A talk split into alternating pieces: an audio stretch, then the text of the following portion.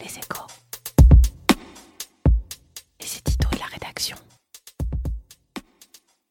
C'est une étape cruciale qui sera franchie ce lundi soir avec la publication du cahier des charges pour le déploiement futur de la 5G en France. Opérateurs comme industriels vont enfin être fixés sur les conditions dans lesquelles ils pourront déployer dès 2020 cette infrastructure majeure pour le secteur des télécoms, mais aussi de façon beaucoup plus structurante pour l'ensemble de notre économie. Nous ne sommes plus en effet à l'âge lointain de l'an 2011, celui du lancement de la 4G, où l'accent était avant tout mis sur le confort du consommateur. Cette fois, c'est en effet du côté de la production que se situe l'enjeu et il est massif. Il s'agit en effet d'installer dans tout le pays une infrastructure stratégique capable de faire fonctionner aussi bien les usines du futur que la voiture autonome, le prochain dossier médical des patients ou les aéroports, sans parler de la myriade d'objets connectés dont on nous promet l'avènement. Pour rester euh, dans la compétition économique mondiale, la France ne peut donc pas se permettre de manquer ce tour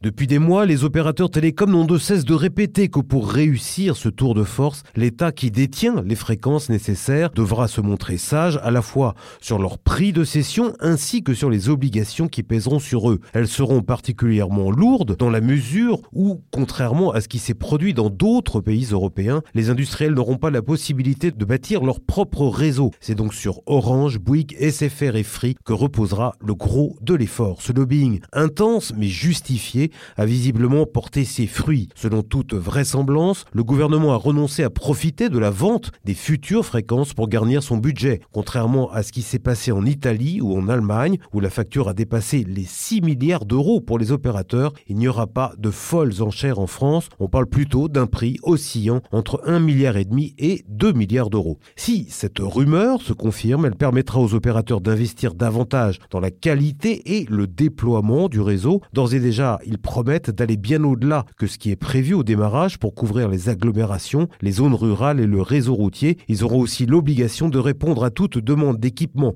raisonnable de la part des entreprises. Donc si tout se passe comme prévu, on aura sous les yeux un bel exemple de ce à quoi devrait ressembler une politique industrielle de l'art moderne, celle où tous les acteurs dialoguent autour de la mise en œuvre d'une vision de long terme avec un État jouant le rôle de facilitateur. Croisons les doigts. Retrouvez tous les podcasts des échos sur votre application de podcast préférée ou sur leséchos.fr.